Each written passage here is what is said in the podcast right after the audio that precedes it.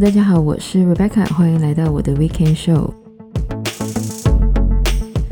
那么七月呢，过了一大半了，不知道大家呢有没有趁着这个夏天做一些有趣的事情呢？那么我最近呢，因为是学期末的关系呢，所以一直都在赶一些期末作业，而且呢，最近不是很多地方都有热浪嘛，感觉呢留在家里呢也是一个不错的选择。那么，如果大家是在北半球，是在夏天的话呢，那么记得要做好这个防晒，还有呢，就是多喝水。那么，我个人呢，在很久之前呢，的确是有这个中暑的经验。那么，我那一次的中暑呢，是在敦煌，而且呢，还是在骑完骆驼之后中的暑。那么，中暑呢，真的还蛮难受的，所以呢，记得一定要多喝水。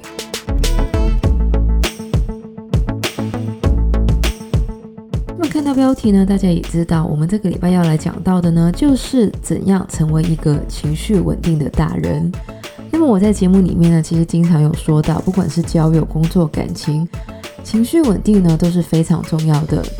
不过呢，情绪呢其实是一个我们的防御机制，因此呢，要保持情绪稳定呢，并不是一个容易的事。所以呢，这个礼拜要来讲到的书呢，就是来自情商之父 Daniel Goleman 在一九九五年出版的书《Emotional Intelligence》，也就是情商。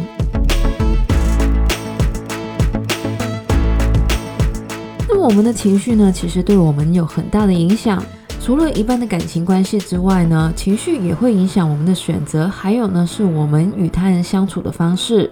那么，刚刚也有说到，情绪呢，其实是人的一个防御机制。而同时呢，情绪也可以帮助我们从记忆中学习，因为我们的记忆呢，除了记住了事件之外呢，也会记住了当下的情绪。另外呢，情绪也可以帮助我们了解别人的情绪，像是我们可以透过别人的肢体语言来分析这个人现在是不是生气。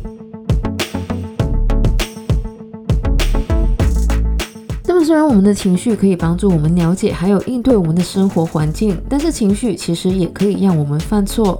尤其是当我们情绪不稳定的时候，当我们的情绪向某一种的极端倾斜的话呢，像是悲伤或是愤怒，我们就很容易做出不理性的行为。而这也是为什么我们需要提高我们的情商。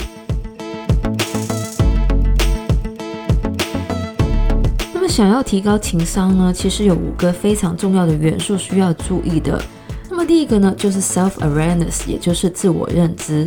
在提升我们的情商之前呢，我们其实必须要了解自己的情绪，因为这样子呢，我们才会知道怎样去应对。像是如果我的上司跟我讲了一句话，我觉得很受伤，那么如果不去正面的了解触发这个负面情绪的原因呢，很可能就会陷入负面的情绪里面，并且呢，以后跟上司相处的时间呢，也会一直对于这个事情耿耿于怀。而所谓的自我认知呢，其实算是一个自我疗伤的过程，让自己用理性的角度去分析，这样子呢，可以避免陷入到负面的情绪里面。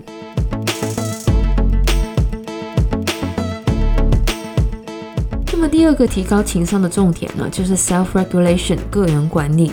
那么就像我刚刚举的例子，我们之所以情绪不稳定呢，很多的时候都是被其他人触发的。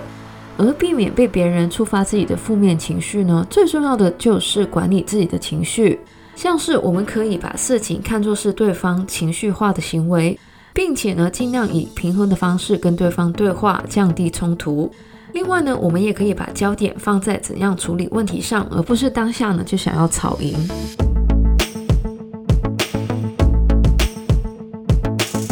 到第三个提高情商的重点呢，要说到的呢就是 motivation 自我动力，也就是呢把我们的情绪专注在一些重要而且比较正面的部分，像是有时候我们所做的工作呢可能得不到父母的支持，与其把焦点放在负面的情绪里面，我们更应该把情绪呢投入自己喜欢的事情上面。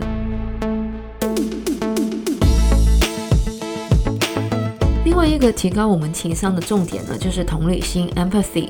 那么，一个具有同理心的人呢，通常都比较可以带入别人的情绪，这样子呢，其实就可以减少很多人际关系之间的冲突。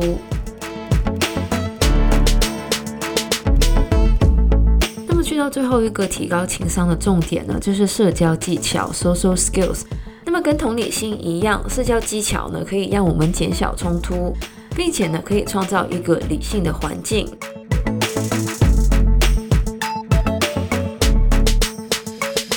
讲完这五个跟情商有关的重点呢，到底我们可以怎样提高我们的情商呢？想要提升我们的个人认知，我们可以把自己的情绪记录下来，并且呢，检视一下影响我们情绪的事件。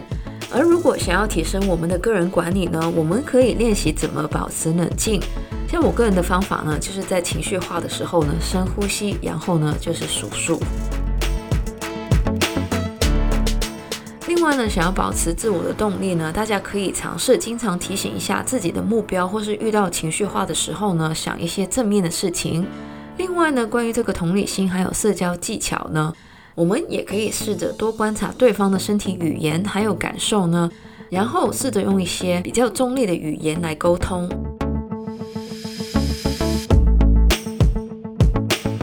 以上呢，就是我们这个礼拜的节目内容，讲到的呢就是 Daniel Goleman 的 Emotional Intelligence，也就是情商这一本非常经典的书。那么希望呢，大家也可以从中呢学会怎样成为一个情绪稳定的达人。那么喜欢我们节目的朋友呢，记得可以在不同的 Podcast 平台上追踪或点评我们的节目。我们节目呢将会在加拿大东岸时间的每周日凌晨十二点钟更新，也就是香港、台湾的周日中午十二点钟。希望大家有个美好的周末，谢谢大家收听，我是 Rebecca，我们下个礼拜再见，拜拜。